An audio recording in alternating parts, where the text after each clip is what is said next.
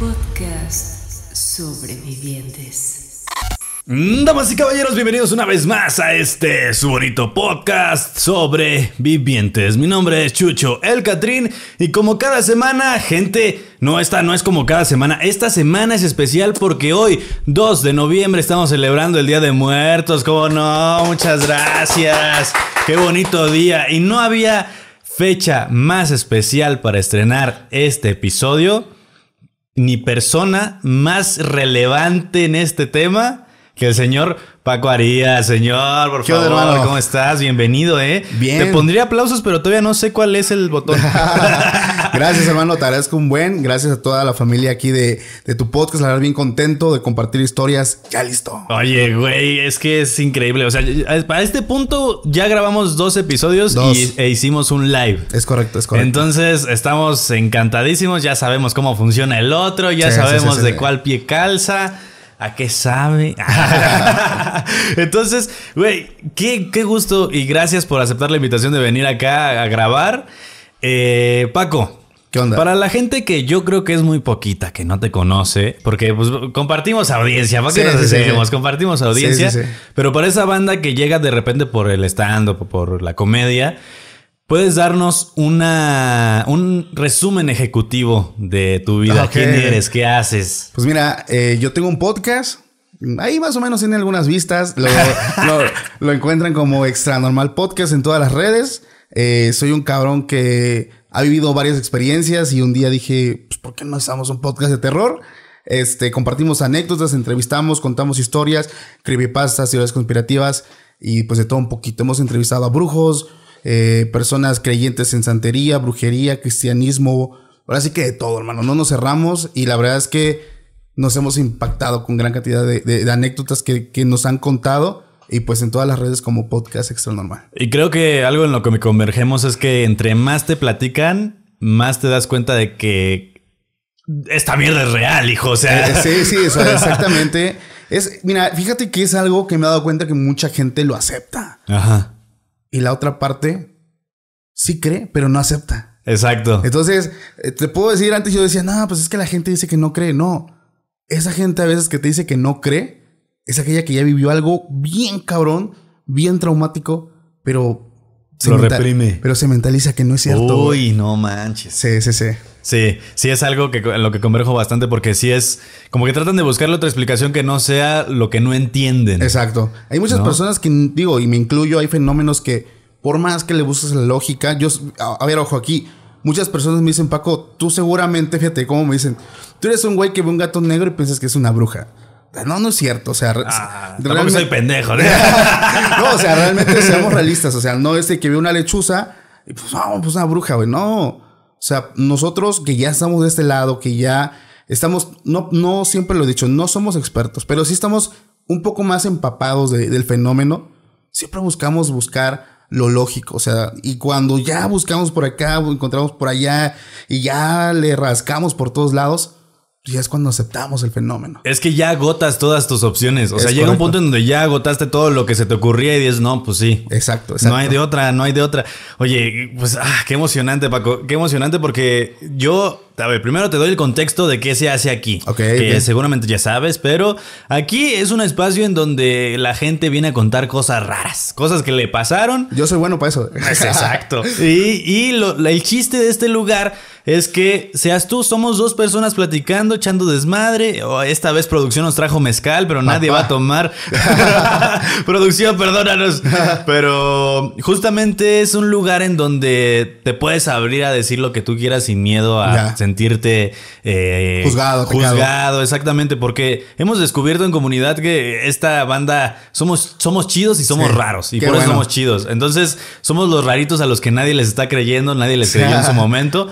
Y algo que yo siempre he dicho es, esa es tu realidad. Exacto. La realidad que tú me cuentes te la voy a creer porque es tu realidad, es lo que tú percibiste. Yo no soy nadie para decirte que no es cierto, güey. O Eh, sea, así es. Yo, no, yo no sé cómo lo recuerdas en tu cabeza para decirte, nah, este, estás, Estás- dormido. Sí, no, ¿de cuál fumaste, güey? Que es el, Claro. es el clásico que no me ponen por ahí.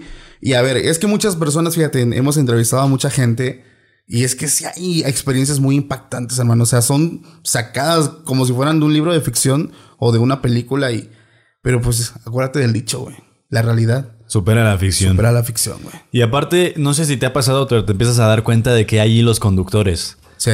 Que eso es lo que dices, güey. Entonces sí hay algo. Porque te hace. eh, Cada, cada historia que escuchas te hace encontrar un hilo en donde puedes conectarla con otra. Exacto. Y con otra, y con otra, y con otra, y con otra. Y de repente todo se vuelve como de un mismo origen. Exacto. De hecho, es eh, eso de unir cabos que tú dices, eh, y esto pasa mucho, por ejemplo, en teorías conspirativas con películas.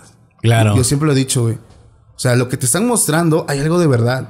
Disfrazado de ficción, disfrazado de lo que tú quieras. Exagerado, lo que quieras. Pero hay un dicho que dice que si tú quieres esconder algo, ponlo enfrente. Y la gente no te lo va a creer, güey. Entonces Sí. es el mejor lugar para esconder una verdad teniéndola siempre enfrente, güey. Porque Claro van a buscar sí. en todos lugares menos ahí. Eso, eso es totalmente verdad.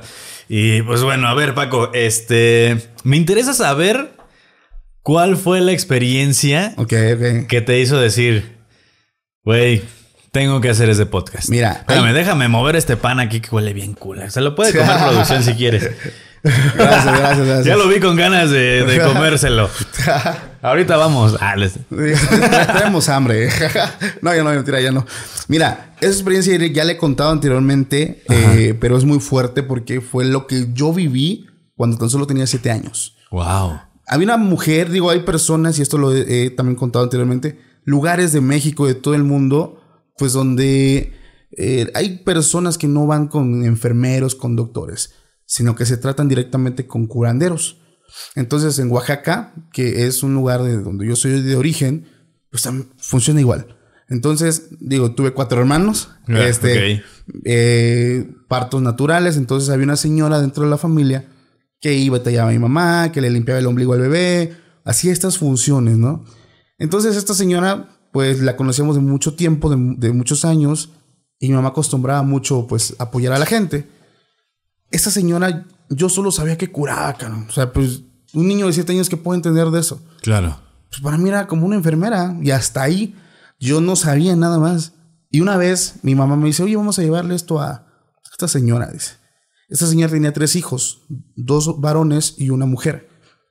Eh, ya grandes, ya con hijos, ya. Y fuimos y, recuerdo- y recuerdo que cuando llegamos, uno de sus hijos sale y nos dice, eh, siéntense, entren en ese cuarto. Mi mamá está curando. Ah, güey. Como si nada, güey. Estábamos ahí y en un momento escucho un grito, pero gacho, hermano. O sea, un grito como, no sé, los que hacen... Los Desgarrador, así. Sí, los, un escrimo, algo así, Sí, sí, cabrón. sí. Y entonces es cuando yo me asomo y veo a esta señora que tenía una cubeta, tenía alcohol, tenía un ramo de hierbas y estaba un chavillo como de 15, 16 años, como de secundaria más o menos, y esta señora le estaba rociando, güey. Pero lo que me llamó la atención, aparte de que él estaba actuando muy raro, es que cada uno de esos hijos de la señora lo tenía sujetado de un brazo. Es un chavo más delgado que tú, güey.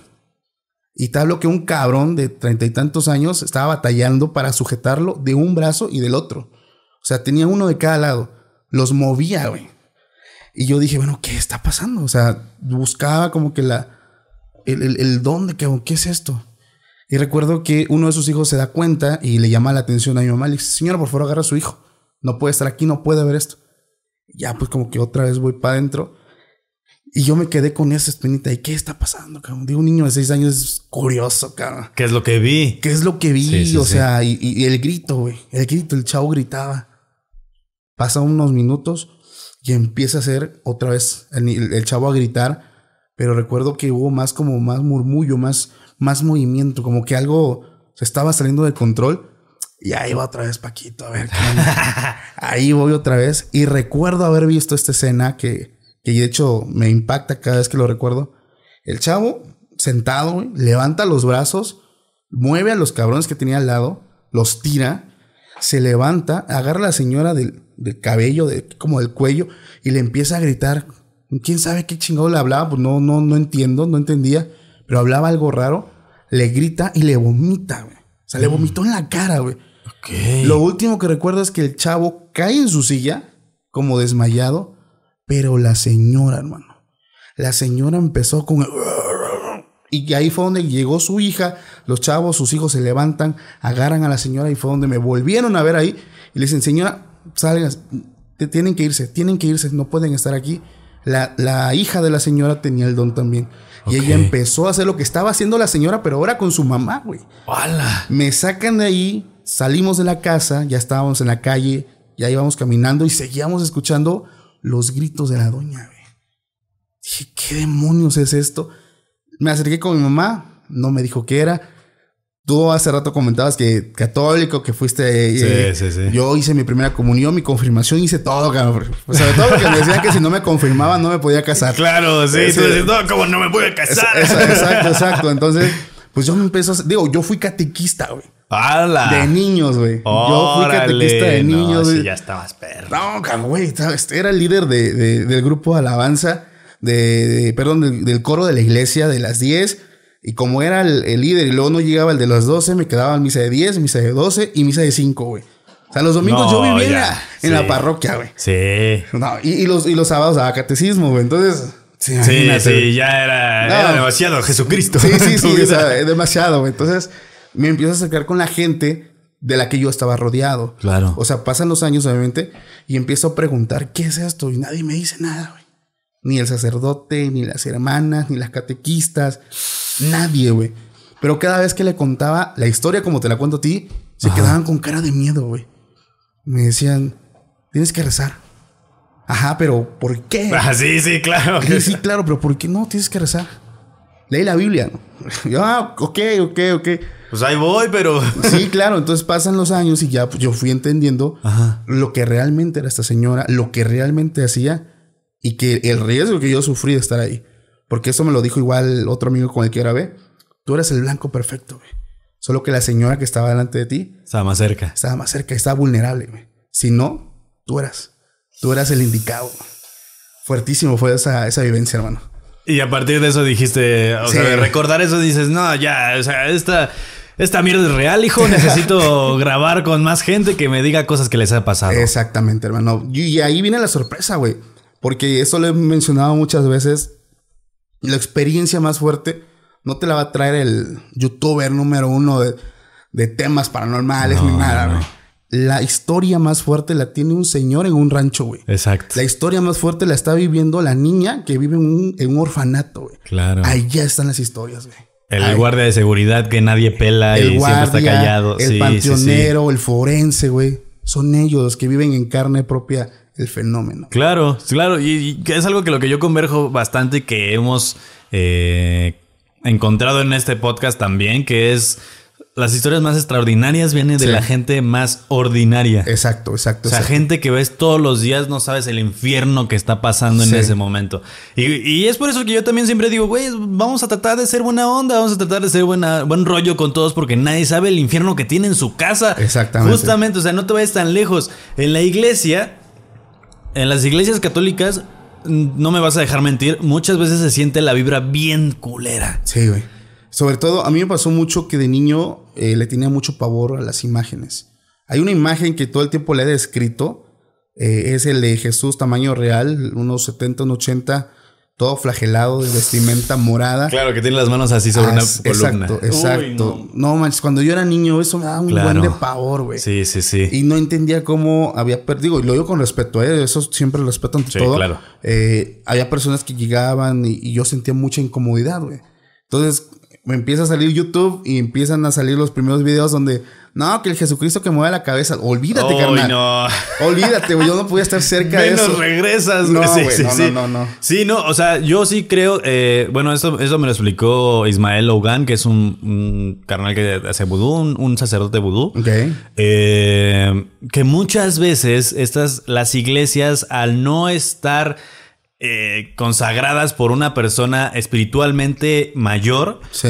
eh, es decir, que su párroco, el líder de esa iglesia, no está tan fuerte espiritualmente, pues toda la gente va a la iglesia a pedir. Exacto. A entregar su dolor, a entregar sus angustias, a solicitar ayuda. a- Entonces es un lugar igual que un hospital, güey. O sea, es- una iglesia es, es lo mismo que un hospital, pero para el espíritu. Es la misma energía, hermano. Todos van Exactamente. buscando ayuda. Exacto. O sea, muy po- y eso lo digo en serio, muy pocas personas van a la iglesia A dar gracias. a dar gracias, güey. Casi siempre se acercan para pedir ayuda. ¿Por qué? Porque ya no les queda otra opción más que clamar al Altísimo, güey. Sí, sí, sí, sí. Sí. Te, te voy a contar una, una historia que, que me platicó La Bomba, un, un amigo comediante. Ok. Eh, este de salir en un podcast, pero igual la platico porque está bien chida, güey. Dale, dale, dale. Eh, esta historia sucede en Campeche. Eh, en una- un poblado cercano a Campeche, sus abuelitos, de repente en una venta de, de garage, de X cosa, una venta de algo, Sí. encontraron una figura del divino rostro del Señor Jesucristo. ok.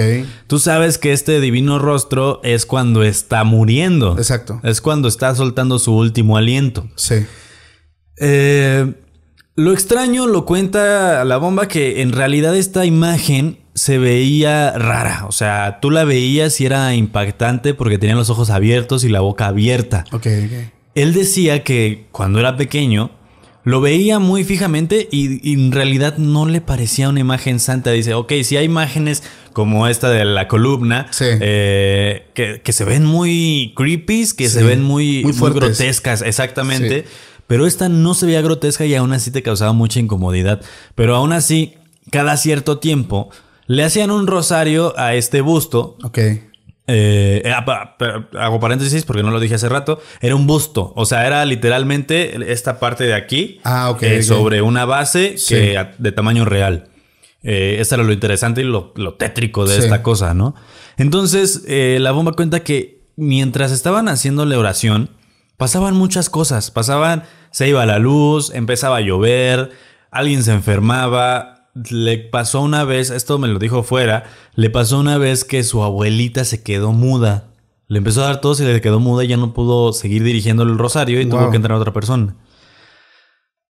Después de un tiempo, ya varios años haciéndole el rosario a esta figura, se acerca un sacerdote y les dice, ah, pues yo voy a la fiesta con ustedes. Sí.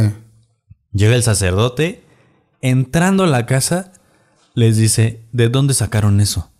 No manches. No, pues este, lo compramos así, lo encontramos, está bonito, que no sé qué. Sí. Eso no es cristiano. Ok, ok, ok. Entonces, Ouch. el sacerdote les explica que esa era la figura de representa- representación de un demonio. No manches. Y a lo que le estaban rezando era un demonio. Sí. Entonces el sacerdote agarra, se lleva la figura, Sí. se deshace de ella, pero por mucho, mucho, mucho tiempo en la casa de estas personas siguieron pasando muchas cosas y se desató una vibra increíblemente oscura y culerísima porque la gente le estaba entregando su energía, aunque fuera oración, Sí. le estaba entregando su energía a este demonio. Ok. Justamente. Ahorita si ves que estoy escribiendo es porque sí, me acordé de un tema que hablé Ajá. precisamente de algo que sucede así. Eh, esto es de la película en la que se basaron el de Ruega por nosotros. Ah, claro. Sucede lo mismo, hermano. Y, lo que hablábamos también en capítulos pasados es, esas entidades están buscando de dónde jalar energía. Sí, de cualquier forma. De cualquier forma. Incluso haciéndose pasar por santos. Entonces está la historia de este frailer. De- digo, la verdad no, no venía preparado con esa historia, pero lo que recuerdo es que esto pasa hace mucho tiempo y dentro de una congregación se aparecía la imagen de, de María cargando a un bebé. Entonces la gente empezaba a decir es que es un milagro y, y se tiraban a orar, a, a adorar, a adorar. Esa es la palabra. Claro. Adorar. Sí, sí, se sí. tiraban, adoraban, pedían, milagros se cumplían, porque también las entidades malignas, hablando, haciendo, hablando tal vez en, en terminología eh, de, de religión judio-cristiana, también los demonios pueden hacer milagros, también lo, tienen el poder de hacerlo.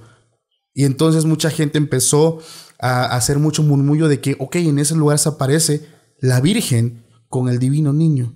Y todos corren y adoran y lanzan plegarias y se hacen milagros, prodigios. Y, este, y llega esto con el fraile. El fraile era una persona muy entregada a Dios, una persona que vivía su vida en santidad. Y él cuando llega, se da cuenta de algo que la gente no se está dando cuenta. La virgen que estaba ahí era un espectro, era un demonio. El niño que tenía en sus brazos era un niño con cuernos. No. Era un demonio, hermano. Claro. En ese momento, eh, la historia dice que él saca la hostia y le dijo, si tú eres María, la madre de Jesús, toma el cuerpo de tu hijo. Y es cuando este demonio se va. Entonces, haciendo énfasis dentro de esta historia, sucede mucho, amigo. Y muchas personas piensan que es un milagro, que es una, no sé, una, una divinidad o algo divino, no una revelación, cuando realmente se tiene que estudiar bien. Incluso hay milagros que cuando llegan al Vaticano se tienen que estudiar. Porque hay milagros que no son. Que no son de. sí, sí, sí. Que, no los hicieron los, los de arriba. exactamente. Entonces, aunque la gente no lo crea, existe este grupo de personas que estudian milagros. Entonces se dan cuenta si un milagro, como tú le dices, o viene de arriba o viene de abajo. Entonces es un tema muy, muy serio, hermano. Ay, justamente esto lo platicamos más en, la segunda parte de, Extra Normal conmigo. Entonces, si quieren con más de esas historias, eh, ay, el perro. Eh, pues allá está, en ese, en ese episodio. Espérenlo pronto, porque yo creo que eh, les va a gustar. Pero sí. Entonces, yo, regresando al tema de, hacer esto, te voy a contar algo que pasó muy chistoso con este podcast. Este podcast empezó con historias extraordinarias de manera genérica, ¿sabes? O sea, no era necesariamente algo paranormal. Hasta que de pronto empezaron a llegar muchas historias paranormales de la gente, de invitados, de personas que venían a pedirme chance de grabar, de contar historias y todo eso. Y en ese momento me di cuenta de que siempre regresaba el tema paranormal a mí. Siempre va a estar ahí, amigo. Siempre, siempre. hasta que dije, está bien, ya, hagámoslo, pues a ver a dónde vamos. Entonces estoy hemos tratado como de, combinar no tanto la cuestión de burlarnos de la, del suceso, sino más bien tomarlo como humor. Como humor. Exacto. la comedia siempre está presente. Eh, ¿Por qué? Porque yo creo que hay que quitarle el tabú a esto. Claro. Si, tú, si todos dejamos de decir, qué mamada. O sea, las cosas empiezan a, volverse diferentes, ¿no? Exacto. Es justamente como la sexualidad cuando se la explicabas a los niños. En, hasta la época de nuestros abuelitos era pedo hablar de sexualidad. Y ahorita lo puedes platicar y le puedes decir, hey, carnal, cuídate. ¿Eh? Exacto. Cuídate porque al rato vas igual que tu papá. O sea, te vas a ir. Pero justamente de esa forma yo creo que es como vamos a crecer y evolucionar en ese pensamiento paranormal o sobrenatural. Exacto. Para poder encontrar las, las fibras sensibles de lo que está pasando y que mucha gente, no sé si te ha pasado, pero mucha gente escribe diciendo, güey, gracias porque yo pensé que era el único. Sí. Pensé que estaba loco. Precisamente, pues nosotros acá también relatamos eh, lo que te decían, ¿no? Los correos con las historias y la gente hace clic con ellas, güey. Porque se da cuenta que no son los únicos que están viviendo eso. Fíjate que me enviaron un correo y te lo quiero contar. Échalo. Esa mujer me dice que hace algunos años se alivió, o sea, eh, su hija acaba de tener a su hija en el hospital y pues todo estaba muy normal. Ella estaba ya eh, eh, un hospital privado, no, no es público, donde, te dan como que ciertos privilegios. Sí, donde ya hay gelatina de más sabores, ¿no? exactamente. Entonces ella dice que una vez su esposo no pudo ir a quedarse con ella y ella se tenía que ir al baño. Entonces en ese lapso ya que va al baño, eh, pasa por varios cuartos, llega al baño y se encuentra a una muchacha. Esa muchacha también estaba en el baño y estaba, ella la notó rara, fíjate. Dice, era una muchacha que te transmitía mucha tristeza. Solo eso. Pero este, estaba feliz porque me dice, o sea, platicamos y me dijo que también acababa de tener a su hijo, que, pero que estaba un poco inquieta porque le dijeron que su hijo estaba un poquito, nació un poquito enfermito y tenía que estar en incubadora y no lo podía ver, y que estaba muy triste pero no lo podía ver. Entonces, este, le dijo, ¿y tú con quién estás? Porque yo estoy con mi marido, pero pues mi marido ahorita no está, vienen unas horas, ¿tú con quién estás? No, yo estoy sola. Dice, es que pues no, mi familia no, eh, no me apoya y cosas así. Entonces eh, le dice, ok, mira, si quieres, al rato te acompaño, este, paso a verte a tu cuarto, ¿en qué cuarto estás? En el 12, ok, ahí paso a verte, ¿sale? Tan, tan. Lo extraño es que a ella se le hace curioso porque no vio nada normal, simplemente que sintió como mucha tristeza al estar cerca de ella. O sea, no, no lo explica bien, pero dice, te lo resumo así, sentí mucha tristeza. Pasan las horas, otra vez le dan ganas de ir al baño y se acuerda de la muchacha. Dice, pues no, pues vamos a, voy a pasar a ver a esta muchacha, a hacerle plática. Está sola y pues mi, mi esposo todavía no llega. Pasa, pasa, llega a la habitación de donde le dijo que estaba, que estaba en el 12. Se asoma y ve la cama tendida. O sea, no está. Y se acerca a ella donde están las enfermeras y este rollo, porque era de madrugada, esto era de noche. Ok. Y le dice, disculpe, eh, ¿a dónde movieron a la muchacha que estaba aquí? Este, ¿qué muchacha, señora? ¿En qué habitación? No, pues en el 12. De hecho, es la otra mujer que también este, dio a luz a su bebé. Y vio la cara extraña de la enfermera. Dice, ¿cómo? Deme un segundo, señora. Dice, agarra, revisa la base de datos. No, señora, dice, no hay nadie aquí. ¿Cómo? Sí, sí, sí. No hay nadie. Esa, de hecho, esa habitación tiene como siete días que nadie se ha quedado ahí. La última persona fue una, una señorita que durante su parto pe- perdió la vida debido, creo que fue eclampsia. Uy. Y este, y su niño a los pocos minutos de que su mamá fallece, también fallece el bebé. Entonces ella dice, yo sentí un escalofrío. Y le dijo, ¿cómo es la muchacha? Descríbemela. Y ella le dice, no, pues así, tez blanca, ojos de este color. Ella no lo creía, hermano. Habló con una persona que estaba muerta. Ay, hasta se me, eh, me encueró el chino. Es tremendo. Y, y esa historia impacta mucho a la gente porque aquí se crea un fenómeno de cuando una persona muere y luego, uy, ¿cómo? Si lo acabo de ver. Exacto, Me lo acabo de encontrar, platiqué exacto. con él. ¿Cómo me vas a decir que ya falleció?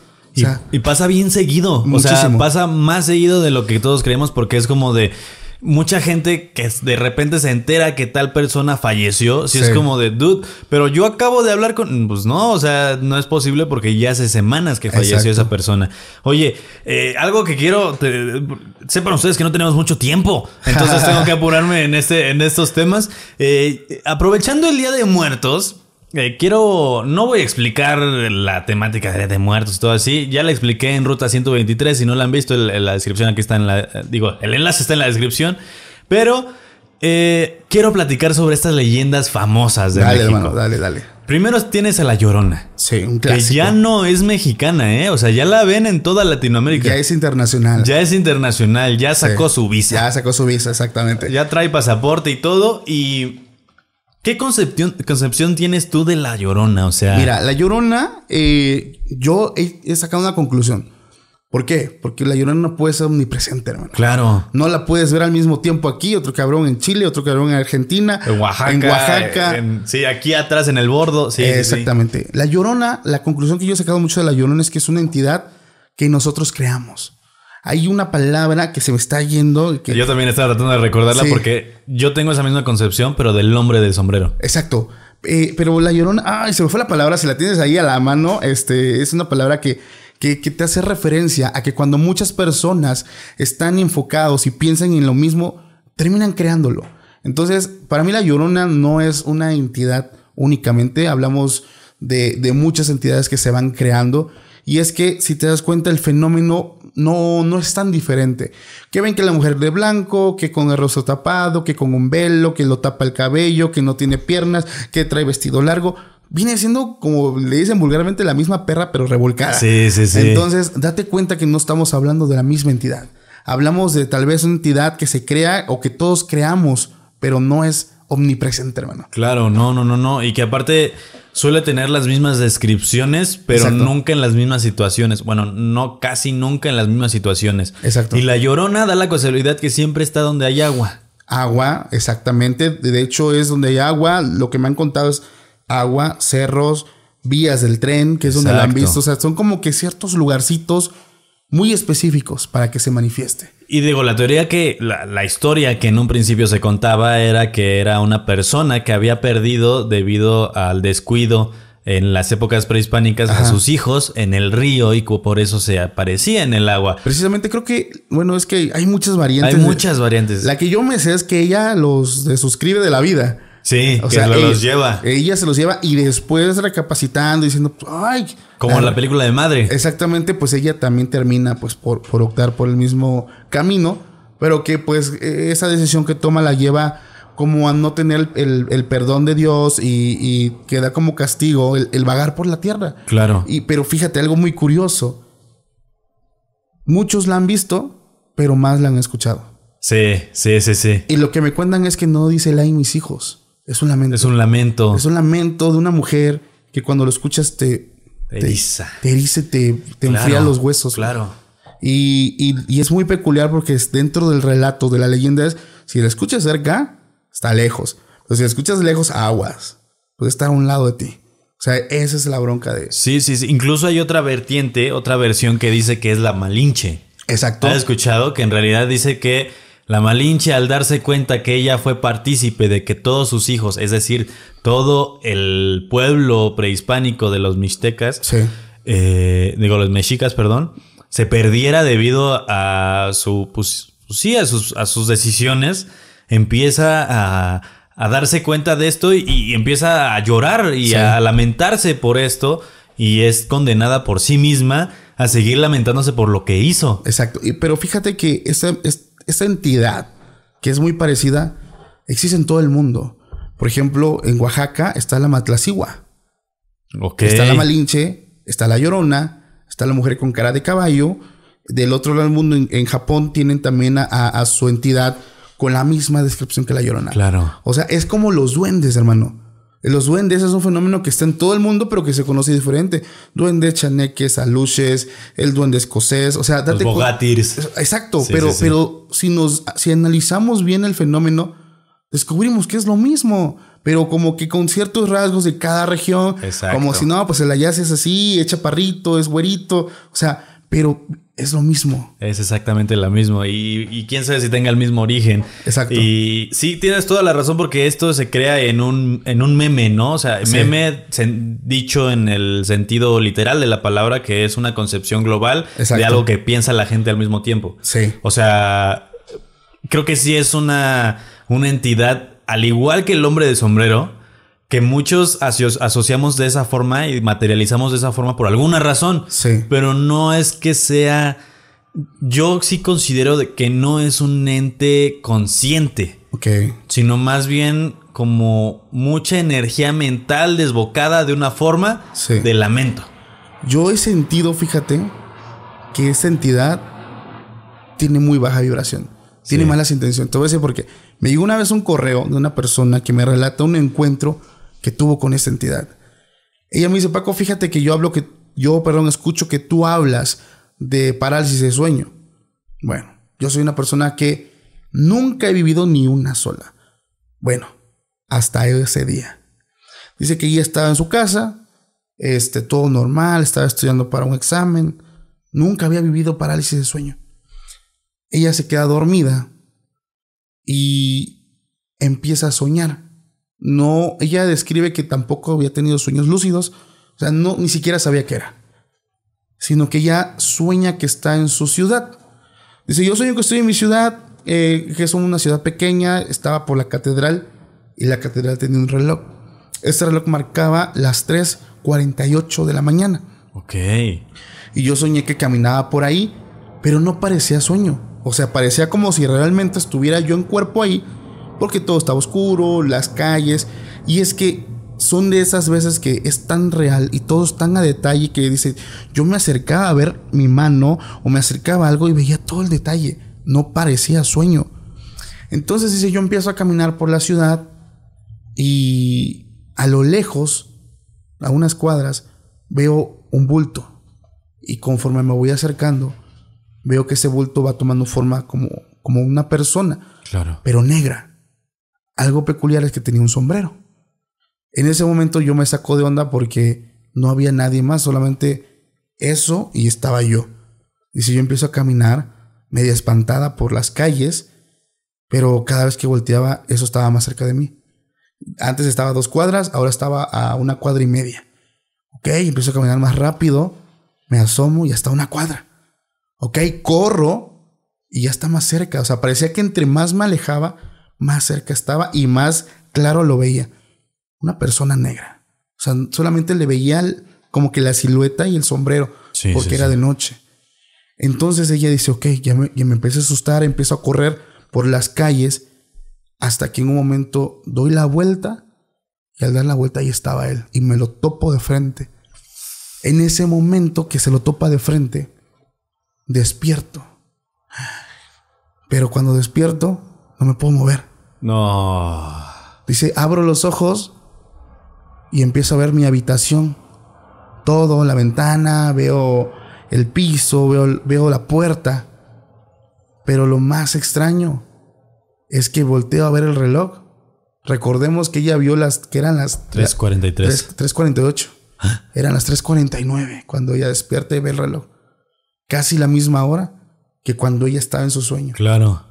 Entonces ella dice, ok, esto es parálisis, nunca lo he vivido, pero yo creo que pues tiene su explicación. Dice, no perdió la calma, hermano. Sino que estando en ese trance, luchando por moverse, voltea la vista a su espejo. En su espejo estaba reflejado otra vez él. Y es cuando empieza a sudar y dice, ok, esto no es normal. ¿Qué hace él ahí? Él ahí. Y lo más raro es cuando él, él mete la mano y empieza a salir del espejo a su cuarto. Y es cuando ella dice, ¿qué está pasando? Y ahí sí es donde ya pierde toda la calma, empieza a querer rezar y decir y gritar. Y ve que esta cosa ya está en su cuarto y empieza a caminar a su cama. En un momento ella cierra los ojos y empieza a rezar descomunalmente. Y al abrirlos, ve en su cuarto a su abuelita. Su abuelita que no vivía con ella. Y dice que recuerda cómo su abuelita se acerca, camina y se pone entre, entre, entre ella y el hombre del sombrero. Y su abuelita se le queda mirando al hombre, se voltea y la persina ahí acostada. Al persinarla, ella sale del trance, ya no ve a nada ni ve a nadie y se queda sentada en su cama tratando de entender qué fue lo que pasó. ¿Qué está pasando? Fue una pesadilla muy fea. Pero lo raro es que el reloj marcaba la misma hora, hermano. O sea, el tiempo seguía igual. Sí, sí, sí. Pasaron veintitantos minutos y su mamá entró a su cuarto diciéndole, hija, vístete. Me marcó tu tío. Tu abuelita murió hace unos minutos. Dice, ¿cómo, mamá? Acabó de fallecer tu abuelita hace unos minutos. No inventes. Y es donde ella dice, ¿pero qué? ¿Qué demonios? O sea, la, o sea, lo que yo viví ella estaba ahí. Ella me protegió. Claro. Ella evitó que esta cosa se acercara a mí en espíritu. Porque en ese tiempo, haciendo cuentas de los minutos, su abuela tenía poco tiempo de haber perdido la vida. Y es donde dices, ok, aquí está rarísimo. Esto no tiene lógica por ningún lado. Sí, o sea, sí, por sí. donde la busques, no hay más. Sí, ya, ya perdió la explicación. O sea, ya Todo. es completamente ajeno al- a lo que hemos pensado todos. Sí. Que, pues, ah, pues te dio parálisis del sueño y estaba soñando. Claro, Qué casualidad, ¿no? Y estaba mi abuelita que acaba de fallecer. la hora, hermano. Sí, sí, sí. Es que eso justamente lo de la hora, creo Sí. que es, es, es el punto que te da a decir, carnal, es esto. Algo pasó. Ajá. Y mucha gente, fíjate que de ahí, no, que yo también, eh, o sea, es mucha la gente que ha tenido un encuentro con el hombre del sombrero. Y Muchísimo. quién sabe, hermano, quién sabe. Una vez hablando también con otro cuate Ajá. que hace podcast, llegamos a una conclusión. El hombre del sombrero es una entidad, pero no es cualquier entidad. Lo que tú decías, es algo que está tan alimentado que es algo muy fuerte. Sí. Muy fuerte, muy fuerte, muy demasiado fuerte. Y llegamos a la conclusión de que puede ser muy peligroso porque puede llegar a quitarte la vida. O sea, si, si, si no tienes, si no estás protegido, si no estás aferrado a algo, eso te puede quitar la vida en un sueño, hermano. Y yo lo descubrí a partir de este relato porque esta cosa pasa de la, de La re- realidad. Pasa a la realidad, hermano. Pero fíjate también, no sé si te causó, no sé, duda de cómo llega a la realidad.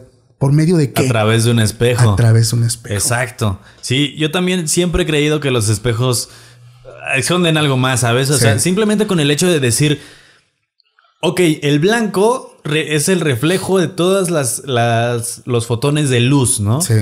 Y un espejo, Y es que, date un espejo no es blanco. te voy a decir algo. Hay muchos lugares dentro Ajá. de la Sierra de Oaxaca donde la gente adulta de noche acostumbra a tapar los espejos con cobijas. Sí, sí, sí. Y esto yo no lo creía, y a pesar que soy de Oaxaca, pero mucha gente me empezó a escribir, chécate esto, investiga en tal región. Y sí, Una persona, de hecho, hablé con ella y me dijo, sí, mi abuelita desde que yo era niño siempre tapaba los espejos lo- o les daba vuelta y los que no los tapaba. Y ya investigando, hay ciertos espejos que funcionan todavía mejor para esto. Exacto. Los espejos negros. Y quiero decir algo a la gente. Si tienes una pantalla en tu cuarto, un Smart TV, una televisión, es ahí. Aguas. Y te voy a decir por qué.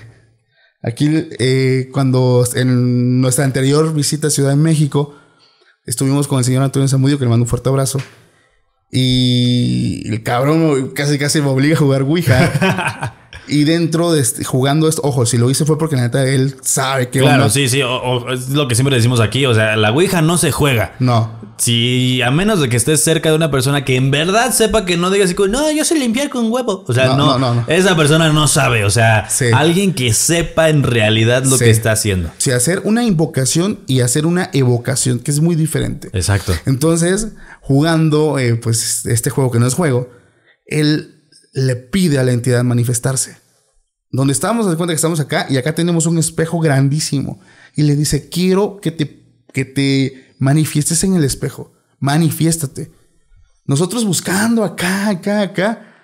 Cuando Haciel allá, eh, la persona que está con nosotros en el podcast, Sí, sí, sí. allá al fondo editando, que tenía una Smart TV a un lado, frío, porque nosotros nunca volteamos a ver para allá. Nos enfocamos tanto en el espejo normal. Claro. Y después él me dice, estaba aquí a un lado mío, güey, en, en el reflejo de la pantalla. No. Dice, sentí la presencia, se hace cuenta que como cuando se empaña un vidrio, se dibuja. Y ahí estaba. Y nosotros bien tontos buscándolo por acá. Claro. Y el otro dice, "Ey, pst, es por acá- ¿no? Y tiene todo el sentido porque no necesita intermediario de luz. Exacto, O sea, el, el- o sea, el espejo refleja la luz. exacto. El espejo el negro no. espejo negro no. Entonces, Emite su propia luz. Sí. Entonces, la gente cuando se entera, no manches, Paco, ya no voy a poder dormir. No, no, no sé, yo solamente comparto. ¿Qué te hizo no renunciar ese día? Sí, no, no, estaba que. Estaba aquí, mi, mi cuate andaba, pero sí bien asustado, ¿eh? No, pues sí, ¿quién no? O sea, yo sí, se nota. Sí, de vez en cuando es bueno. No, a mí me pasó algo similar un día, este, ya para ir cerrando. eh, me pasó algo similar un día. Ya lo he contado, pero nunca lo conté bien. Ok, ok. Porque me da miedo recordarlo. Es la parte, es la, la vez que más cerca, conscientemente, he estado de una entidad. Yo solía ir muy seguido a Querétaro a visitar a una persona. En uno de estos viajes se me ocurrió en la noche. ¿Por qué? Porque no había tráfico, porque hacía frío, porque no había sol. eh. Durante el trayecto, a la mitad, exactamente a la mitad de la, de la México Querétaro, a la- a la- en, la en las madrugadas es muy común que se llene de neblina. Ok. Es muy común que haya neblina en esa zona. Entonces, yo lo único que hice en ese momento fue encender las luces más fuertes. Sí. Y error, porque lo que hace es solamente iluminar más la pantalla y que veas menos. Exacto. Entonces, ¿qué hice? Encender los cuartos con las intermitentes y encender las luces de, de niebla. Y guiarme por el, por el piso. Era tanta mi atención en estos momentos cuando yo estaba buscando la línea en el piso para no perderla, que cuando regreso la mirada hacia el frente, había alguien sentado al lado de mí. No manches. Había una persona sentada al lado de mí, al lado de mí, viéndome fijamente. O sea, literalmente era una cara Sí. de atención Ok. horrible. Y en ese momento reaccioné dos cosas. Una, miedo horrible por todas esas historias de es que se suben y te Claro. espantan y es que no sé qué y no sé qué. Un miedo horrible. Eh, y la otra era de no voy a voltear. Sí. Por nada del mundo. Y está, mira, Jaciel, Jaciel está diciendo que sí, Sí. porque sientes eso, güey. Sientes eso, porque ya sabes que está ahí, lo ves por la mirada periférica, sabes que está ahí. Y de repente es como, voltea tantito, voltea, a ver cómo es. Pero tú, tu yo consciente dice, no, no estoy pendejo, No. no. Entonces, ¿Tú qué piensas que puede pasar si volteas? tengo dos teorías. Ok. Yo siempre he dicho, esto lo supe a partir de lo del Spirit Box, eh, las entidades en cuanto son conscientes de que ya las puedes ver o de que ya sabes que están ahí, ya no te las quitas de encima. No. Ya no te las puedes quitar de encima. Es por eso que yo siempre les digo, banda, cuando me preguntan, ¿cómo se llama la aplicación de Spirit Box? No les voy a decir, güey. ¿Por qué? Porque están jugando con algo con la que no van a... O sea, son como un gato. Ya lo habíamos platicado Sí. en, en el episodio. Son como un gato. Si el gato pasa y tú lo viste, pero él no te vio, no hay pedo. Se va. Pero si el gato pasa, te voltea a ver y tú sabes, lo volteas a ver, Exacto.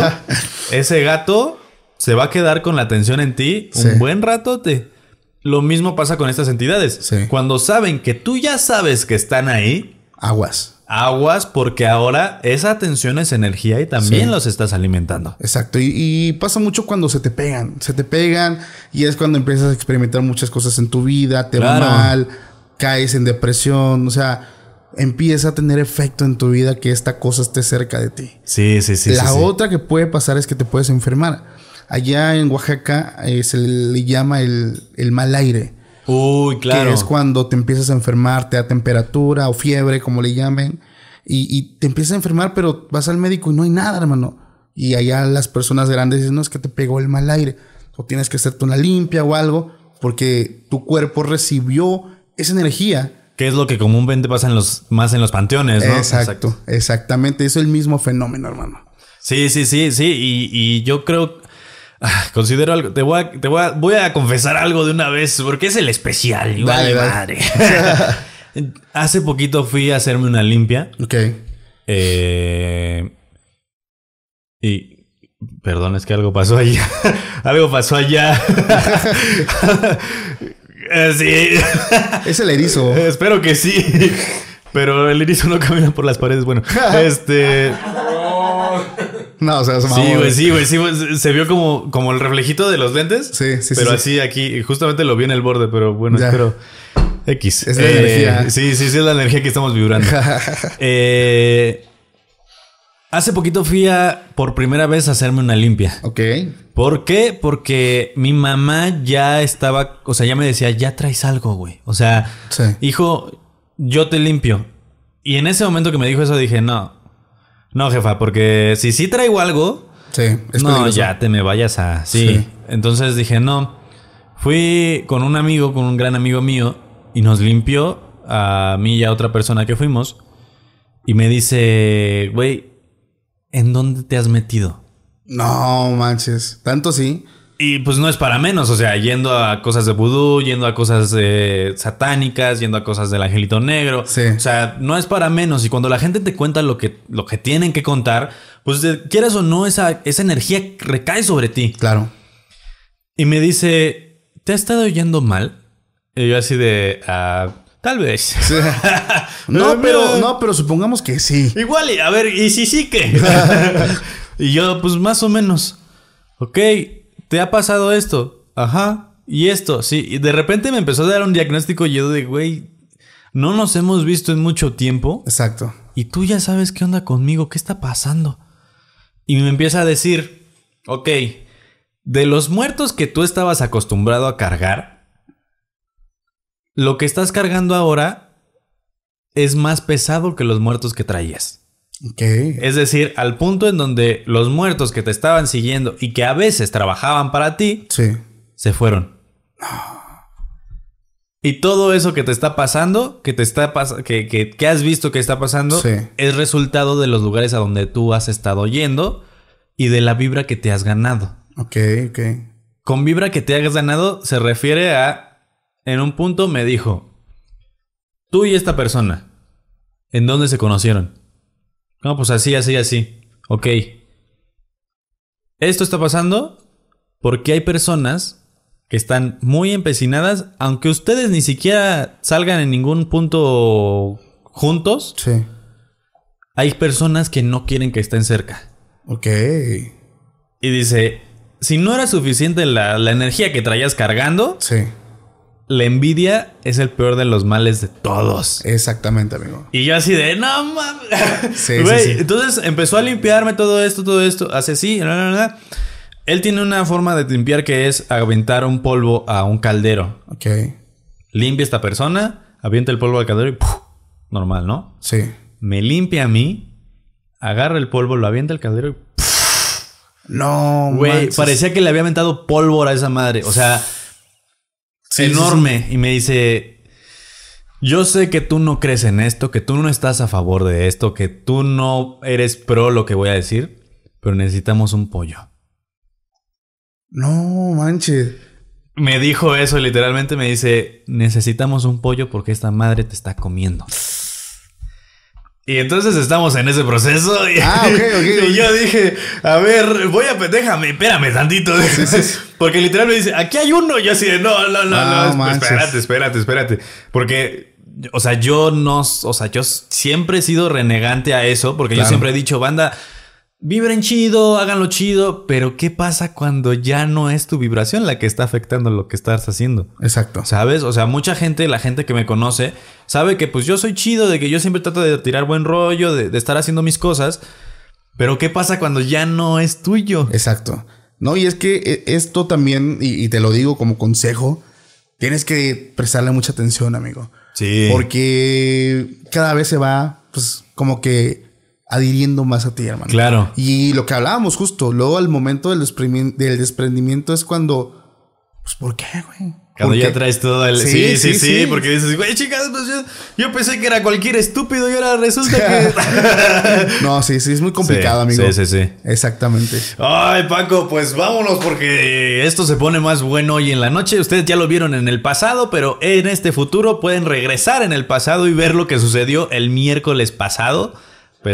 Seguro todavía no lo hemos vivido porque estamos viviendo en este momento en el pasado, pero ustedes del futuro pueden verlo ya en este momento. Exacto. Oye, Paquito, muchas gracias. No, hermano, gracias. Muchísimas gracias. Me la qué pasé chido genial. hacer equipo con ustedes. Neta, se los digo, qué chido hacer equipo con ustedes en el sentido de ser equipo de, de- de ayudarnos mutuamente, de sumarnos, de, de- de alimentarnos. Y era algo que estábamos platicando justamente, que estas vibras de buena onda traen buena onda y, Sí. y te hacen crecer en comunidad y eso está increíble. Sí, amigo, pues es- hay que apoyarnos. Yo siempre lo he dicho, el sol sale para todos. Y qué mejor estar unidos, ¿no? Claro. O sea, es lo mejor. Claro. Oye, muchísimas gracias. Algo que le quieras dejar a la, a la gente, una, un consejo. No, pues gracias a todos los que están por acá. Eh, te voy a pedir algo, a ti espectador que estás viendo algo. Deja tu like en el video, suscríbete al canal. Porque algo que hablaba contigo es que la gente Claro. ve los videos, pero no se suscribe. Entonces apoya el canal del Catrín. La verdad es una chulada de persona. Eh, me la pasé increíble. Apoya su proyecto, deja tu like, suscríbete, activa las notificaciones. Porque la neta, el hacer contenido es un trabajo bastante pesado. Entonces, la mejor forma, la mejor paga que tenemos nosotros es el apoyo de ustedes. Entonces, no te vayas sin antes dejar tu suscripción por ahí. Y tus redes, por favor, antes de que nos vayamos. Ah, las encuentras como Extra Normal Podcast. Eh, Ahí está, Es un es fantasmita. fácil, es, es un fácil. fantasmita con audífonos. Pues bueno, muchachos, eh, yo me despido. Muchísimas gracias. Síganla pasando increíble. Re- eh, reciban a sus muertitos como deben. Entonces.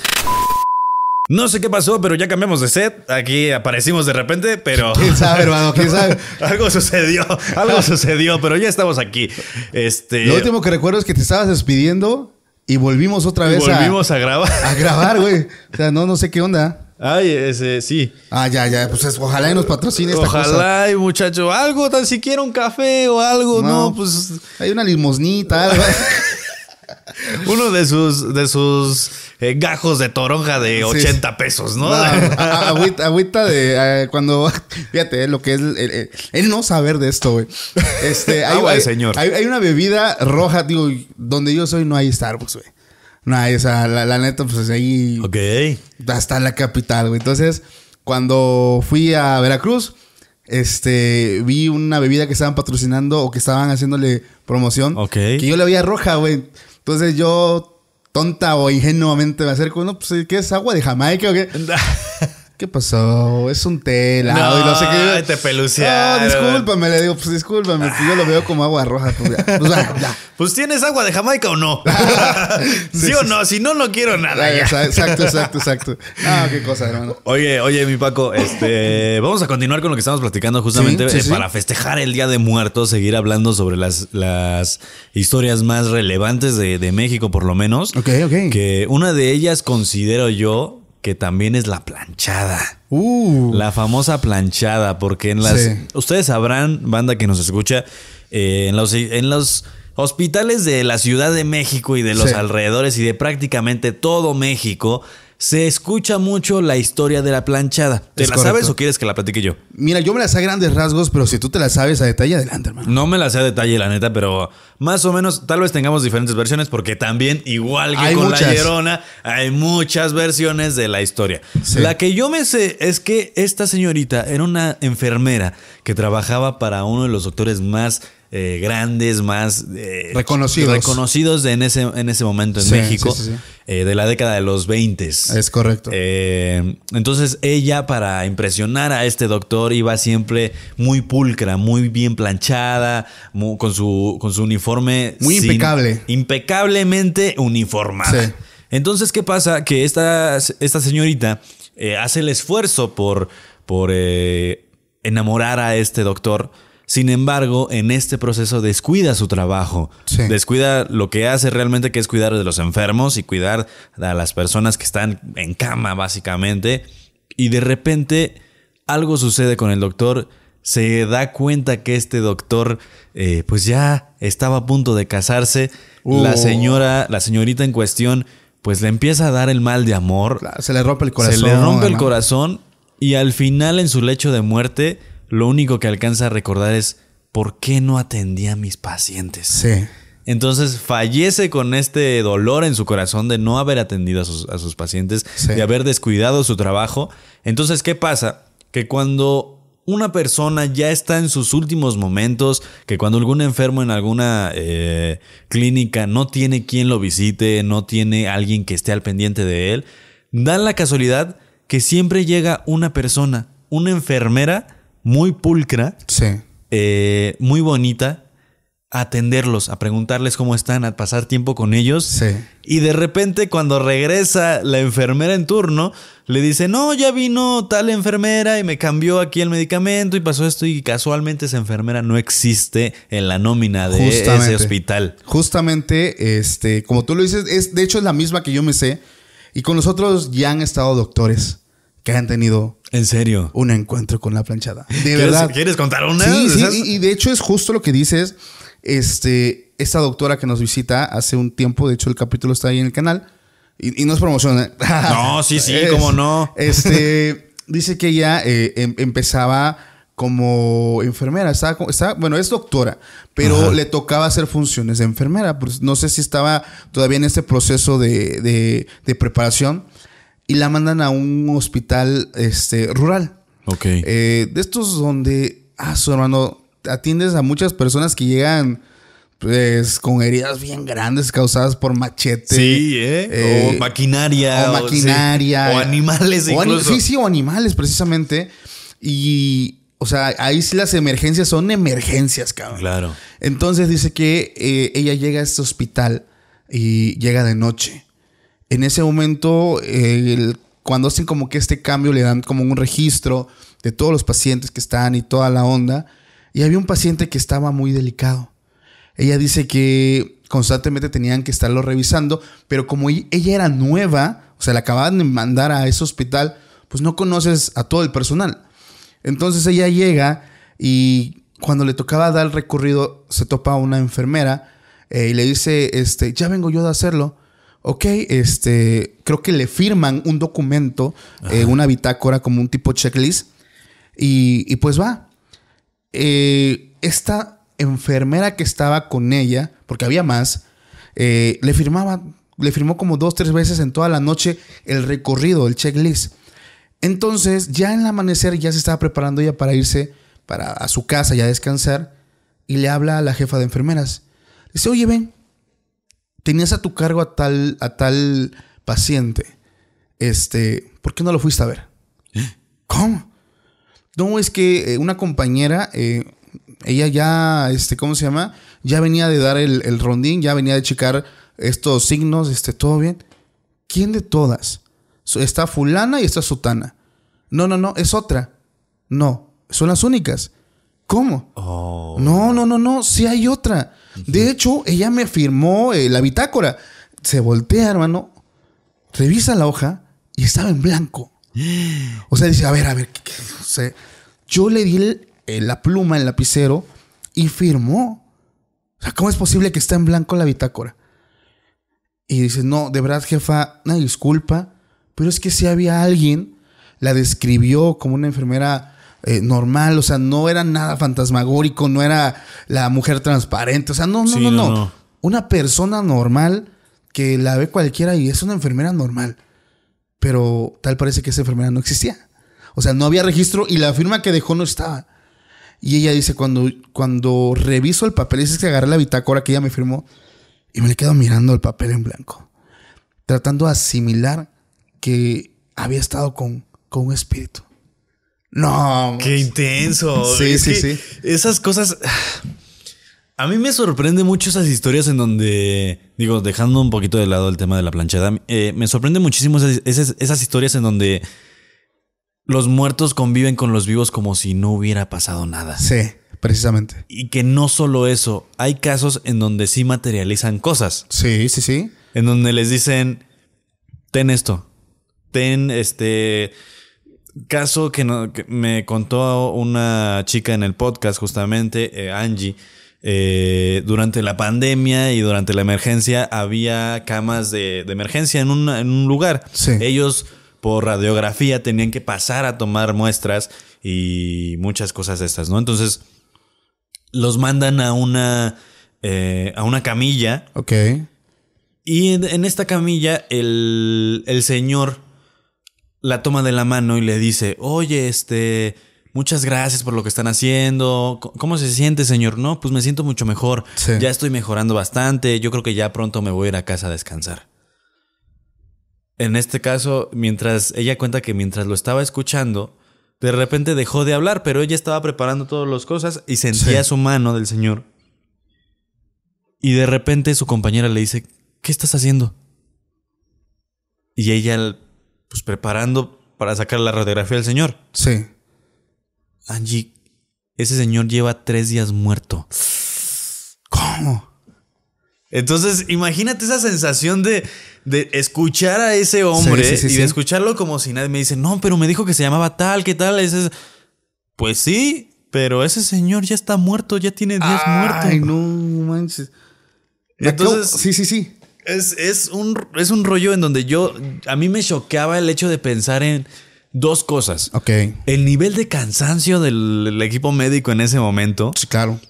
y el nivel de...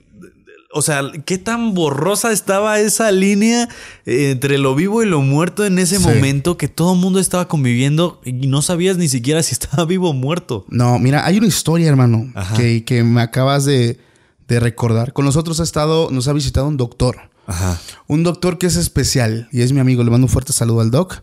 Eh, cada que nos visita eh, se tapa el rostro. Ok. Es una persona, una chulada de persona, de verdad. Es una persona que nos ha contado una de muchas, bueno, no una, muchas de las historias más impactantes de todo el podcast Extra Normal. Y la gente lo ha criticado. No, pues es que tú quieres fama. Hermano, él no tiene redes. O sea, él llega a contarme las cosas. Claro. Y le digo, hermano, redes, no. O sea, una persona que quiere lo que la Claro. gente dice ante, ante todo mis redes. Digo, como creador ponemos Sí, redes. sí, sí, sí, sí, pues es lo que, te- es lo que te deja, vaya, de Y tu él- trabajo. Y él me dice, no, no, no, yo no quiero dar redes, no quiero dar nada. Yo solo quiero compartir mi vivencia. Claro. Una de esas, digo, son varias las, las que él nos ha contado, pero precisamente nos contó una que vivió cuando estuvo en mi municipio. Ok. Antes de esto, quiero darte un contexto para entender un poquito lo que él vive. Justamente hablábamos de Jacobo Greenberg y él decía que a veces el estar con una persona se crea un vínculo y este vínculo pues este es tan fuerte que si se lleva a cabo bien, con ejercicios y esto, pues puedes tener comunicación con, con esa persona. Claro que trasciende el espacio. Claro, entonces rompe el tiempo y el espacio, puede estar de aquí, del otro lado del mundo, puede estar en comunicación con él. Eso es parte de su teoría sintérgica. Pero ¿qué pasa cuando el vínculo es con un hijo? Imagínate qué tan fuerte es este vínculo que rompe la barrera de la muerte. Uy. Fíjate esto. Ok. Él dice que estaba en el hospital allá de mi ciudad de Tuxtepec. Ajá. Hubo un tiempo donde la delincuencia y pues las personas malas pues dominaban mucho esta parte, ¿no? Hubo una ocasión, y yo recuerdo muy bien, eso fue más o menos como por el 2014, 12, por ahí, donde una familia era buscada para, ya sabes, ¿no? Mandarlos Claro. a- al otro mundo. Con los peces. Exactamente. Esta familia eh, es interceptada por estas personas eh, en una parte céntrica de la ciudad. Y para no hacerles el cuento largo, pues ahí lograron dar con su cometido. Sobrevive el hijo. El hijo llega al hospital y él estaba ahí en ese hospital. Y cuando hay emergencias de este tipo, pues es, lo, es, es la prioridad, ¿no? Salvar la vida de la persona. Este doctor me dice, Paco, yo estaba ahí haciendo mis prácticas y veo que llega el chico y atrás venía una señora. El chico traía heridas, heridas de bala, eh, rozones. O sea, no, no, no estaba penetrado, son rozones. Pero atrás venía una señora muy, eh, muy herida. Entonces el chico lo pasa a mis compañeros de volada a, a, urgencias y yo me quedo haciendo el reporte y esta señora se acerca, me agarra el hombro y me dice, este, ¿cómo va a estar mi hijo? ¿Cómo va a estar mi hijo? Estoy muy preocupada, va a vivir, ¿qué va a pasar con él? Y él, este, o sea, estaba así, mira, llenándole este. Claro. Medio la miraba, pero pues estaba en, en, su trabajo. No, señora, su hijo va a estar bien. Sí, apurado. Sí, o sea, no, señor, no se preocupe, ahorita van. En lo que estaba hablando eso, le tocan el hombro y dicen, oye, cabrón, ¿qué estás haciendo? Hay trabajo. ¿Qué estás, ¿Con quién estás hablando? Dice, Paco, yo levanto la mirada. ¿Cómo? Pues está aquí la. Aquí había una señora. La describió. Y su compañero, su compañera que escuchan, dice, no puede ser. Me estás describiendo a la mamá del joven. Su cuerpo se quedó allá donde pasó el desastre. Perdió la vida. Es que no puede ser. O sea, estuvo aquí conmigo. No, su cuerpo se quedó allá con el de su papá. Su mamá lo fue siguiendo. Uy, Quería saber claro. cómo iba a estar su hijo. Estaba preocupada. Él no se queda con la duda, hermano, y va y revisa las cámaras de seguridad. Él habló solo. Todo el tiempo estuvo solo. Imagínate ese vínculo. Como lo, o sea, lo, lo que te decía un inicio. Cuando es tu mamá, cuando es tu hijo, cuando sale, o sea, el vínculo de por sí, tú puedes, yo puedo crear un vínculo contigo Claro. si llevamos ejercicios, pero si un vínculo ya viene por nacimiento, Claro, por defecto, Ya hay un vínculo, ya hay un vínculo sanguíneo, también. sanguíneo, espiritual, carnal, como tú lo quieres decir. Imagínate cómo fue siguiendo el saber, eh, la, la preocupación de madre, cómo iba a estar su hijo, si se iba a salvar o no. Yo, yo tengo una historia similar No, que, que nos contó Brian, un bombero de Guatemala que le manda un saludote. Porque próximamente vamos a ir a Guatemala, entonces ahí vamos a andar grabando con él, espero. Él es un bombero en Guatemala. La diferencia de bomberos con los que nosotros conocemos en Guatemala, ellos son los encargados de todas las emergencias. Sí. Ellos son los paramédicos, ellos son los rescatistas, ellos son los apagafuego, Sí. ellos son todo. Ok, ok. Eso es lo que hace un bombero en Guatemala. Él nos cuenta, de hecho nos dijo, tengo evidencia, pero por la corporación no se las puedo dar. Te la puedo enseñar, pero no puedes publicarla. Ok. Se me olvidó eso, estaba en el otro celular y ah, a ver si la encuentro Sí. y te la mando para que la veas. Va. Pero no tenemos prohibidísimo publicarla. Si no, no te preocupes. Eh, Brian nos cuenta esto. Atendimos un accidente de motociclista de un joven Sí. de entre 24 y 28 años. Eh, cuando llegamos al lugar, en cuanto subimos, eh, descubrimos que sí estaba grave el chavo, estaba en un momento decisivo en donde cualquier cosa que hiciéramos mal podía costarle la vida. Claro. Entonces, lo que optamos fue subirlo a la camilla y justamente cuando lo subimos a la camilla, se acerca una señora y nos dice, oigan, eh, ¿me puedo ir con ustedes en la ambulancia? Es mi hijo. Ah, claro que sí, señora. Pues obviamente sí, lo necesitamos. Claro, claro. Suben a la señora a la, a la ambulancia, suben al, al joven en la camilla y en el camino Brian platica que él venía platicando con la señora. Él venía preguntándole por el niño, por el chavo, perdón. Sí. Eh, la señora le contestaba, no, pues es que yo le decía que no anduviera en moto, este, yo siempre me preocupé, sabía que esto iba a pasar, pero pues, ¿y por qué está tan tranquila señora? No, pues es que, pues yo sé que va a estar bien, solo quiero asegurarme que, es que esté en buenas manos, esto, esto y el otro. Ok, shalala, shalala, llegan al hospital, abren las puertas, la señora se baja antes que todo el equipo. Cuando bajan al joven, Brian voltea y no la ve por ningún lado. Él dice, pues a lo mejor pidió informes en el hospital, ¿no? O sea, se metió para pedir una, cama, Sí. una cama, para dar su información del seguro, Sí. lo que sea. Todo lo que converge. En este momento, ellos entran eh, al hospital, no encuentran a la señora por ningún lado, lo meten a terapia intensiva, sigue sin estar la señora, y todos, bueno, pues ¿a dónde se fue?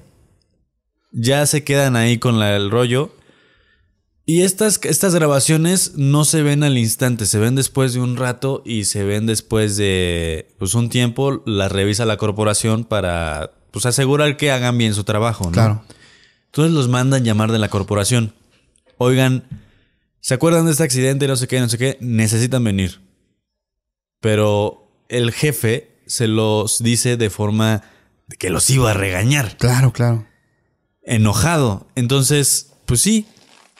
Brian y sus compañeros bomberos van eh, a la oficina del jefe. Quiero que me expliquen por qué en esta situación iban riéndose.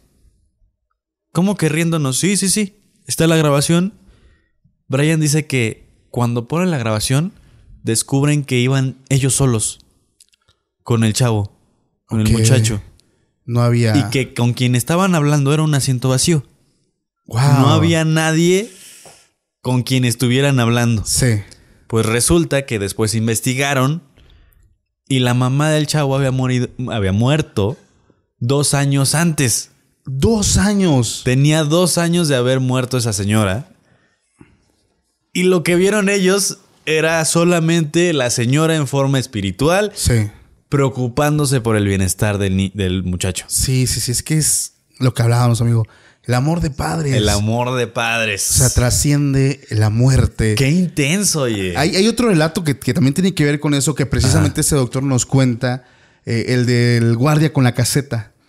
Dice que, que uno, uno de los... Como este, digo, anduvo recurriendo gran parte de zonas rurales. O sea, muy pocas veces había estado en, en ciudad, casi en, cerro. comodidad. Comunidad, Sí, sí, sí. hermano. Ajá. Dice que... Dice que este, estaba eh, en ese lugar, pues había un guardia de seguridad en ese hospital. Eh, Ves que ellos están en su casetita, Claro. eh, dan sus rondines, pero dice que precisamente en ese lugar, en ese, en ese pueblo, había mucho reporte de que había un grupo de hombres que se dedicaban pues, a hacer cosas malas con las mujeres. Uf. Y es que, pues, eh, dice, la verdad, el lugar se prestaba porque, pues, no hay iluminación. Si tú querías ir a un lugar, al hospital, pues, tenías que ir con el clásico, la linterna gris de los abuelitos. Sí, sí, Eh, sí. a- Así. La ni más ni lamparita de, Sí, de aceite. Esa, esa. Entonces, eh, pues, había muchos tramos oscuros. Y en esos tramos oscuros, pues, había, estaba la gente que, que le gustaba hacer cosas malas, ¿no? Dice que el guardia un día estaba ahí en su caseta y llegó una señora y le empezó a tocar ahí, ey, ey, ey, necesito, hay una muchacha aquí a la vuelta, ahí donde se fundió el foco, por favor, este, vaya, por favor, por favor. La, la muchacha está gritando, está muy asustada. Dice el guardia, primero el guardia le dice, pues es que ese no es mi trabajo. Claro. No, no, no, pero por favor, por favor, dice, no, no sabemos qué le puedan hacer a la muchacha, por favor, este, vaya, vaya a ver, por favor. Y ya como no queriendo, dice el guardia, pues no, no tenía un arma, tenía esto que le llaman como macana, creo. El tolete. Ajá, y su gas. Entonces ya va como que, a ver, a ver, a ver. Ese es- llega hasta el lugar y precisamente dice, en cuanto me acerco iba yo haciendo con la lámpara y estas personas tan solo de ver que alguien se estaba acercando, dejaron, ya le estaban quitando la ropa, hermano. Ok. No llegó a, no llegó a más, pero ya estaban, pues digamos, casi. En ese momento le dicen dos, dos personas, dos hombres. Se pararon y salieron corriendo y el guardia fue con la muchacha, se la llevó, estuvo en la caseta, le hablaban por teléfono y, este, y pasaron unas personas por ella. Pues ya terminó eso y la muchacha regresa con el guardia y le lleva pues un obsequio de agradecimiento. Le dice, pues muchas gracias porque por, por ti se evitó una tragedia muy lamentable. Pero, ¿cómo supiste que, pues, que, Que yo estaba que- que estaba en peligro? No, pues una señora que vino a- aquí a este, avisarme. Dice, la señora pasó por ahí, te vio y, y vino. ¿Pero qué señora? Dice, yo estuve gritando por mucho tiempo auxilio y nunca pasó nadie. Sí, sí, sí, una señora. Dice, empecé a escribir a la señora, hermano. Y la muchacha cada vez se ponía seria, pero con una cara muy extraña. Cuando le termino de escribir a la señora, saca su teléfono y me muestra una foto. Es ella. Sí, es ella. La chica empezó a derramar lágrimas. era su mamá. No. Tenía dos meses de haber perdido la vida. Su mamá le avisó que fuera a ayudar a su hija, hermano. No manches. Y es que, ay, eso. Hay, hay historias bastante conmovedoras porque te das cuenta de que a las personas que amamos y que nos aman nos une más que un vínculo carnal, ¿no? Una- Claro. más que un abrazo, más que un te quiero, más, o sea, todo eso. Te das cuenta de que las cosas van más allá. Y es que hay personas que, que aseguran que, que ese ser querido que no está mamá, papá, abuelita, los está cuidando. Claro. Y, y yo creo que con estos relatos me queda clarísimo, güey. Sí, ¿eh? Sí, porque no es uno. No, no, no. No, son muchísimos de, de seres queridos que cuidan de, de sus, Sí. de sus vivos. Claro. Y lo único que piden a cambio es como, pues recuérdame. Recuérdame, ¿no? Recuérdame. Di- dijera Coco. que me encanta ver esa película. Digo, yo- Papá. no, sí está, está buenísima. Sí, ¿sabes? sí, sí, sí. Y es que ah, eh, para mí el hecho de, de- de tener este vínculo con ciertas personas muy específicas, no sé si tú sepas esto que se dice de cuando una persona se le presenta a otra, eh, es porque no hay un vínculo muy fuerte. No lo he escuchado, fíjate. Hay muchas. Estas historias en donde en sueños eh, se les presentan los recién fallecidos a otra, a sus familiares para despedirse y dejarles un mensaje a cambio. Sí. Eh, generalmente es a personas que no tienen un vínculo afectuoso tan unido. ¿Por qué? Porque estas, estos muertos, estas personas que acaban de fallecer, buscan a su ser querido con el que se reconocen, pero no tienen un vínculo tan fuerte como para que no les permitan irse. No lo he escuchado, fíjate. Sí, la teoría esta, claramente, porque por siempre son teorías, Sí, porque no. de eso se mueve este mundo. Claro, claro. no, o sea, no podemos decir esto, es- esto es así. O Es sea, así, sí, claro que no. No hay una respuesta porque hay muchas respuestas. O sea, Claro. Estas personas se les presentan a las personas, a los familiares con los que tienen un vínculo, pero que son capaces, pues, de saludarlos y dejarlos ir. Sí, claro. ¿Por qué? Porque digamos que se muere la persona más cercana a mí, ¿no? Con la que yo todo el tiempo tuve un vínculo afectuoso muy cercano, con la quien creé un vínculo, con quien todo eso. Si yo me entero que se acaba de morir, voy a entrar en un momento sentimental horrible. Claro. En donde yo no voy a querer aceptar que esa persona se vaya y me deje. Sí. Entonces, ¿qué va a pasar? Que esta persona no se va a poder ir en paz. Ok. Entonces ellos saben que no pueden ir con las personas que más aman porque pueden caer en este problema. Sí, en sí, sí. no poder irse.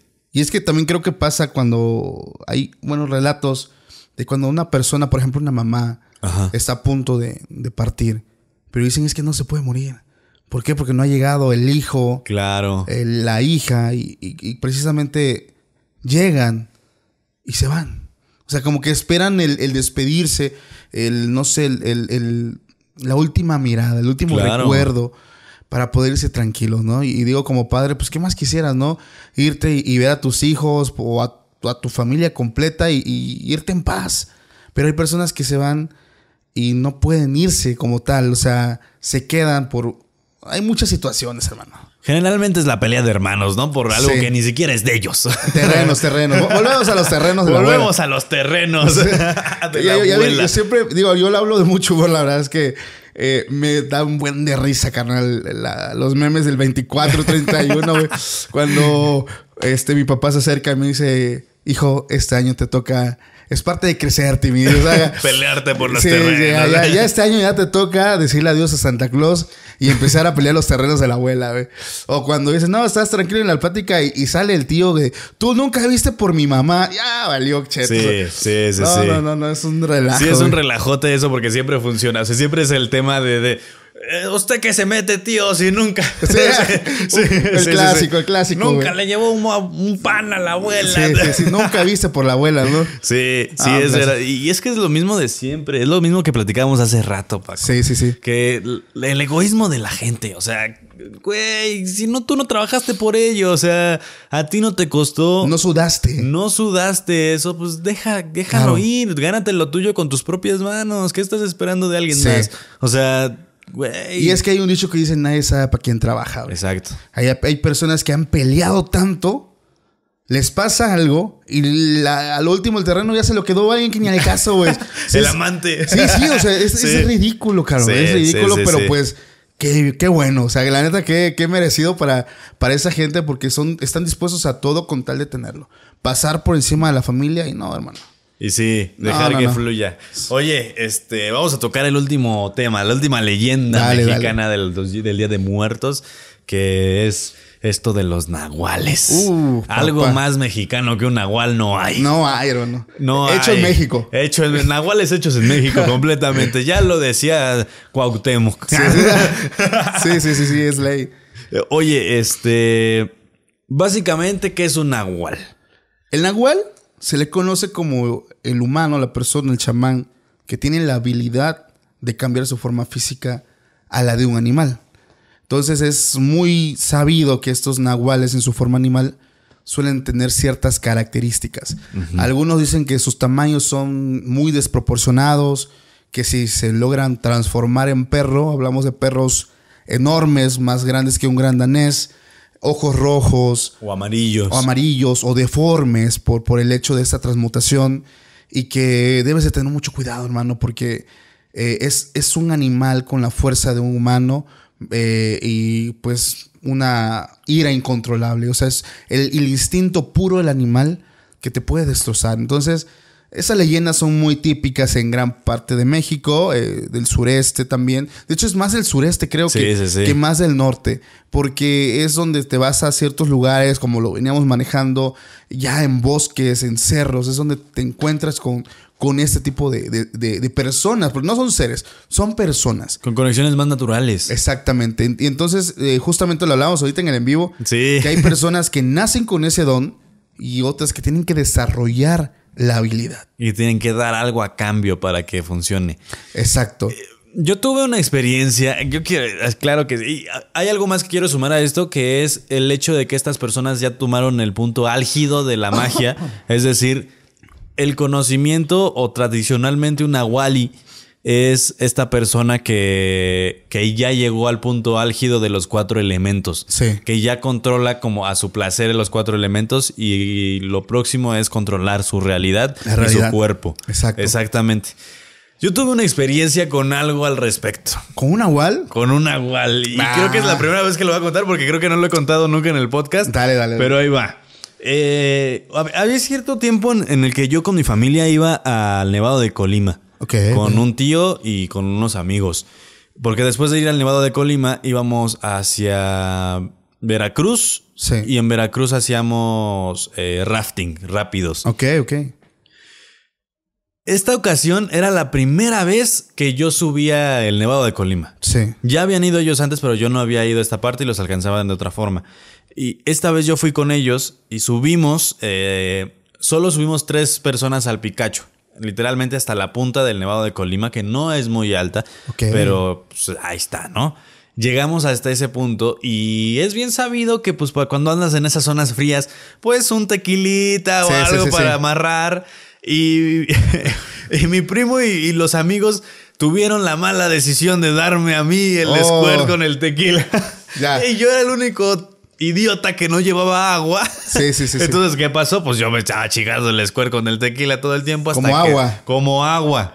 Ya. Llegó un momento en donde perdí conocimiento. Lo último que me acuerdo que pasó, muchachos, no lo hagan. No lo hagan. Tengan cuidado con el alcohol, por mucho favor. cuidado, mucho cuidado. Les voy a contar por qué.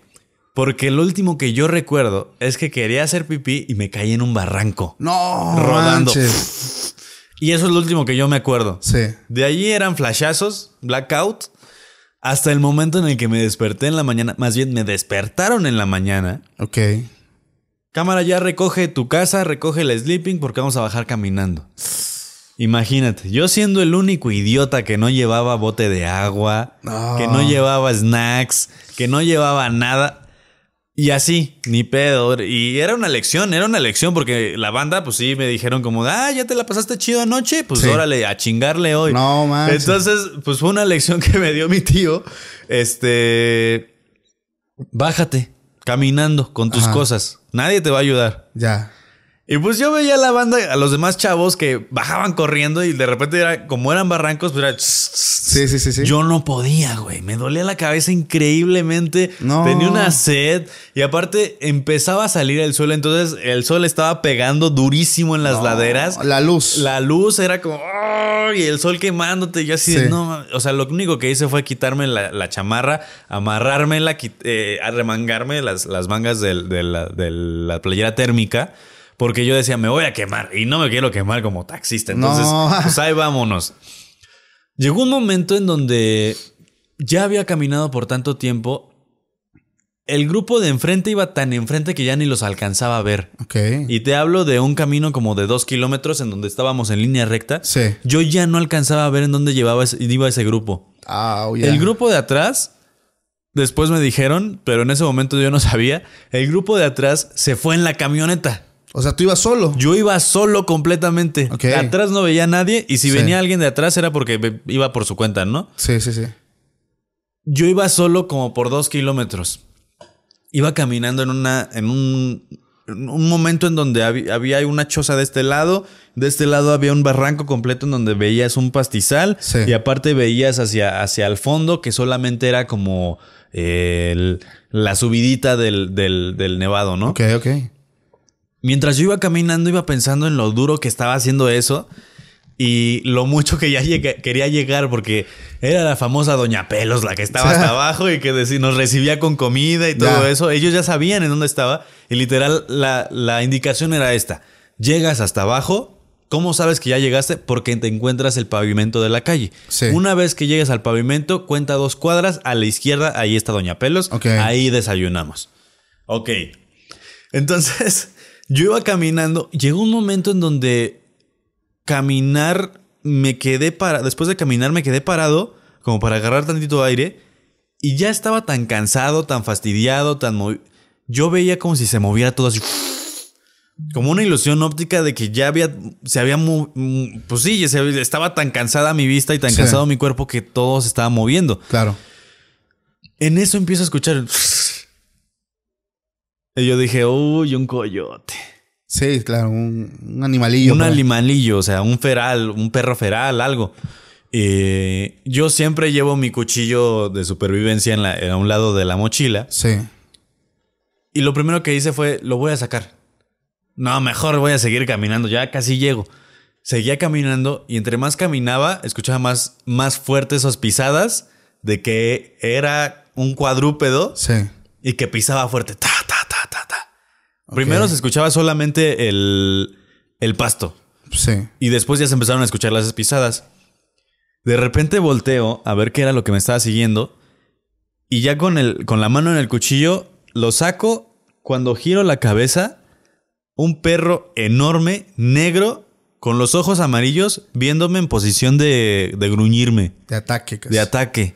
No. Y yo así de. Ay, no. Me quedé quieto. Literalmente te apliqué la de. Uy, quietos. me quedé quieto con el cuchillo en la mano y dije, "Uh, no quiero hacer esto. No, no, no, no, no. O sea, vengo crudo, carnal. no quiero matar un perro en el monte. O sea, no, es algo que no quieres hacer. Claro, claro. Y era un perro extraño.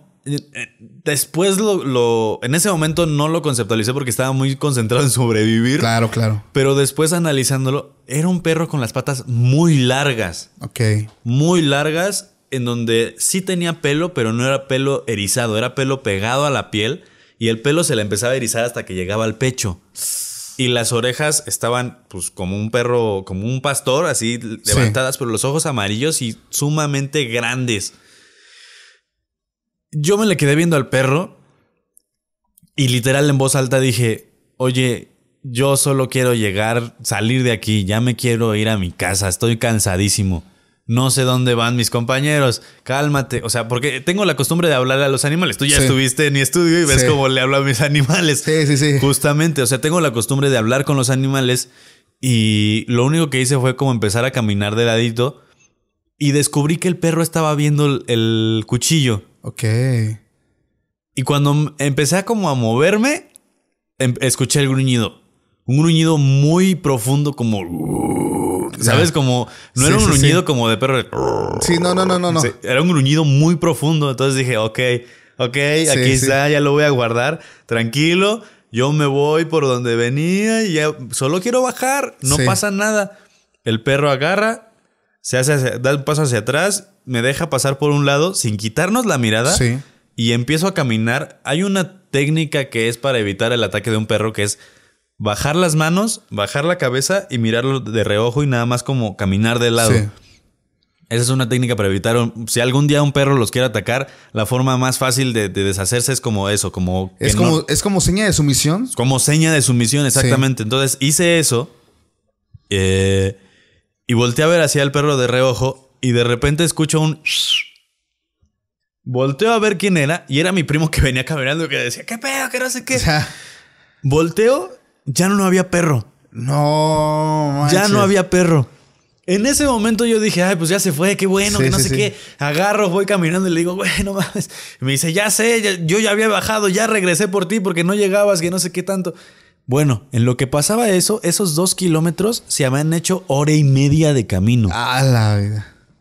O sea, yo ya me había tardado una hora y media después de que ellos habían llegado. No, no manches, demasiado tiempo. Es demasiado tiempo. Entonces, esa hora y media la hizo de regreso. Me dice, ¿qué pedo? Estás bien cerca y ya te tardaste un chingo. No, pues ahí voy. Y me da agua. Yo, oye, me pasó esto. Ah, pues qué raro, ¿no? Sí, pues vámonos. Llegamos con Doña Pelos. No sé cómo se llame, perdón, mi señora. pero así le dice mi tío. Llegamos con Doña Pelos.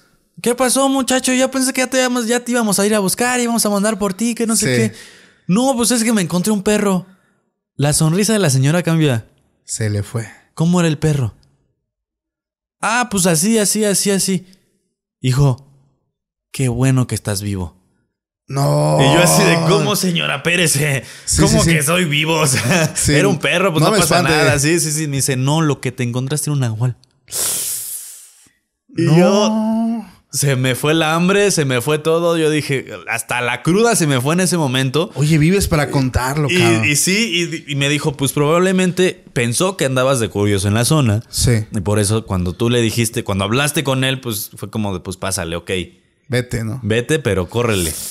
Oh, y esa es la, la, la, cercanía que tuve con un nahual. Fue esa que yo no sé si realmente un nahual o era un calupo, que es un perro lobo mexicano. También, sí. Eh, pero sí fue el miedo tan intenso de este güey. O sea, era una mirada tan penetrante de. Yo sabía que ese perro en cualquier momento se me iba a aventar. Y no, y que te estaba estudiando. Exacto. Estaba pendiente de lo que hacías, te estaba entendiendo. me estaba entendiendo completamente. Sabía sabía que era lo que con lo que yo le podía hacer daño. Claro, claro. O sea, no, no despegó la, vista de, de ahí. Y, precisamente lo que te dijo la, señora es lo que todos los chamanes, sobre todo los chamanes que, que te hablan acerca pues de estos otros chamanes que también tienen pues esa habilidad.